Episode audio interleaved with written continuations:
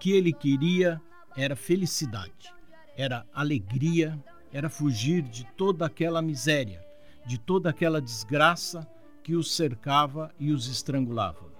Havia, é verdade, a grande liberdade das ruas, mas havia também o abandono de qualquer carinho, a falta de todas as palavras boas. Capitães da Areia.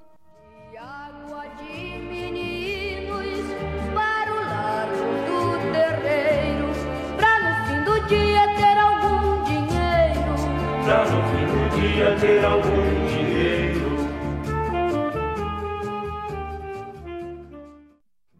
Olá, eu sou a Beatriz Bandolim e este é o podcast Infância de Areia. Unindo o romance Capitães de Areia com a realidade, vamos contar com a participação da psicóloga Daphne de Araújo e da professora do curso de Assistência Social na UEL, Vera Sugihiro, para explicar as consequências que o descaso e o abandono podem trazer para a vida de crianças e adolescentes em situação de rua e de vulnerabilidade social. Garoto abandonado na Bahia, capitão de areia. É capitão de areia, capitão de areia. Garoto abandonado na Bahia, capitão de areia. É capitão de areia. Invisibilidade, falta de proteção, violência, fome, medo. Esses são os principais problemas encontrados por crianças e adolescentes em situação de rua ou vulnerabilidade social no Brasil. Dados da ONG Visão Mundial apontam que cerca de 70 mil crianças brasileiras vivem em situação de rua atualmente. Só no Paraná, são 111 crianças e adolescentes entre 0 e 17 anos, de acordo com o Comitê Intersetorial de Acompanhamento e Monitoramento da Política da População em Situação de Rua. Os números são preocupantes, mas ainda não representam completamente a realidade. Apesar dos esforços de pesquisadores e voluntários, encontrar e estabelecer contato com essas crianças e adolescentes é um trabalho difícil, principalmente com a falta de apoio do governo. Assim como as crianças em situação de rua passam por problemas parecidos, os jovens em situação de abandono. Em média, oito crianças são abandonadas por dia no país. E dados do Sistema Nacional de Adoção e Acolhimento mostram que cerca de 19 mil crianças e adolescentes entre 0 e 18 anos deram entrada em serviços de acolhimento por abandono de 2015 a julho de 2021. A psicóloga Daphne de Araújo explica que o abandono pode causar consequências psicológicas que acabam afetando o desenvolvimento da criança ou adolescente vocês vão perceber que são crianças mais isoladas, que acabam não conseguindo manter vínculos mais permanentes, acabam tendo mais desconfiança, são pessoas mais desconfiadas nas relações. Então, transtorno de aprendizagem, atraso na fala, é, algumas questões psicomotores também podem acarretar. E alguns casos também eu posso citar transtorno de conduta, que no caso pode começar a ter alguns pequenos furtos, é, infringir leis, comportamento mais agressivo, hostilidade. E emocionais pode passar em depressão, acontece muitos casos, as psicoses, né? Então eu coloco essas as principais é, consequências dessa falta de afeto, dessa falta de olhar. Apesar do abandono ser uma junção de fatores comunitários, visuais e principalmente econômicos, quase sempre a culpa recai sobre a mãe.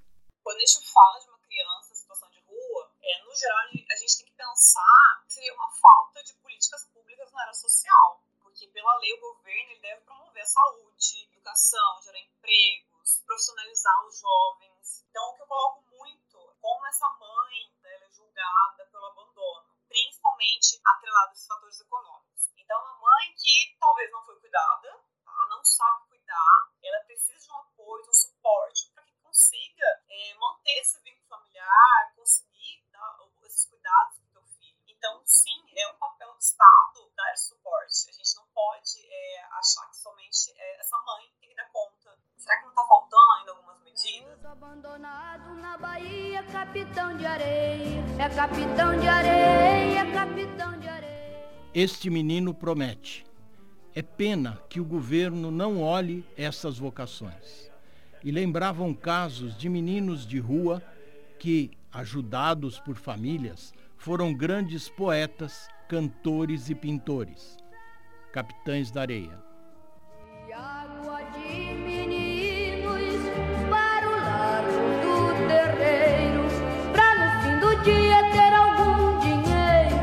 No fim ter algum dinheiro. Publicado em 1937, o livro Capitães da Areia retrata um problema que continua muito atual. No romance, o escritor Jorge Amado denunciou a forma como a sociedade ignorava a existência de crianças e adolescentes abandonados. Sozinhos no mundo, o grupo de jovens lutava pela sobrevivência através da criminalidade. Além da rua e dos pequenos crimes, a única opção para eles seria o reformatório ou o orfanato, onde eram torturados de diversas formas. Para o autor, os meninos do grupo precisavam ser tratados como crianças e não bandidos, sem chance de recuperação. Sua visão foi considerada progressista para a época, o que levou à queima de muitos de seus livros. Vera Sugihiro, professora do curso de Serviço Social da Universidade Estadual de Londrina, compartilha da opinião de Jorge Amado.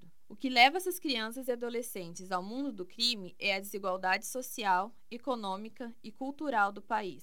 Nós não podemos dizer que essas crianças pobres não tenham sonhos querem um tênis, querem uma camiseta, querem ter uma roupinha mais bonitinha. E se a gente for perguntar, as políticas públicas responde a essa demanda? Minimamente estão dizendo que para criança basta comer. Não é? Basta ir numa escola de, com condições precárias, não tem acesso ao lazer, porque a criança pobre tem que trabalhar nós temos uma situação em que essas crianças, esses adolescentes, praticamente são incentivados a entrar no mundo do crime. Por quê? Como a política pública não responde, qual é o caminho? Eles encontram, não é, o encantamento do tráfico, a professora coordenou o projeto de extensão e pesquisa Juventude e Violência, da violência à garantia de direitos, desenvolvido na UEL entre 2015 e 2017. O projeto teve como objetivo identificar situações sociais e estruturais que explicassem as condições que levam adolescentes a entrar em conflito com a lei. Para identificar o perfil desses jovens, a pesquisa analisou cerca de mil boletins de ocorrência registrados na Delegacia do Adolescente de Londrina durante o ano de 2013. Foram aproximadamente 1.300 adolescentes envolvidos em infrações. Os resultados demonstraram que a prática dos atos esteve intimamente relacionada com condições socioeconômicas, principalmente por envolver situações de vulnerabilidade social.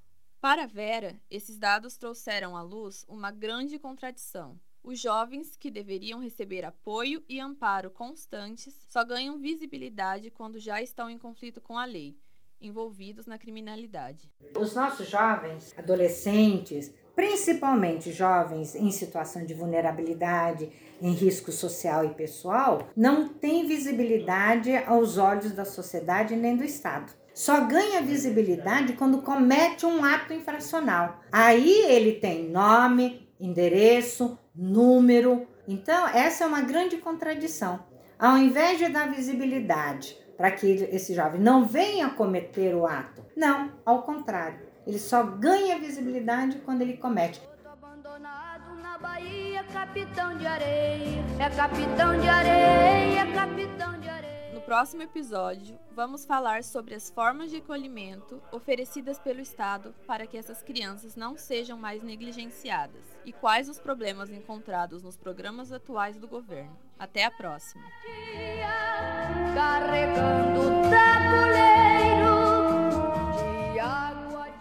Locução e roteiro: Beatriz Bandolim. Entrevistados: Daphne de Araújo e Vera Sugihiro. Produção e edição: Beatriz Bandolim e Isabela Abrão. Narrador convidado: Ayub Hanna Ayub. Orientação: Mônica Kazeker.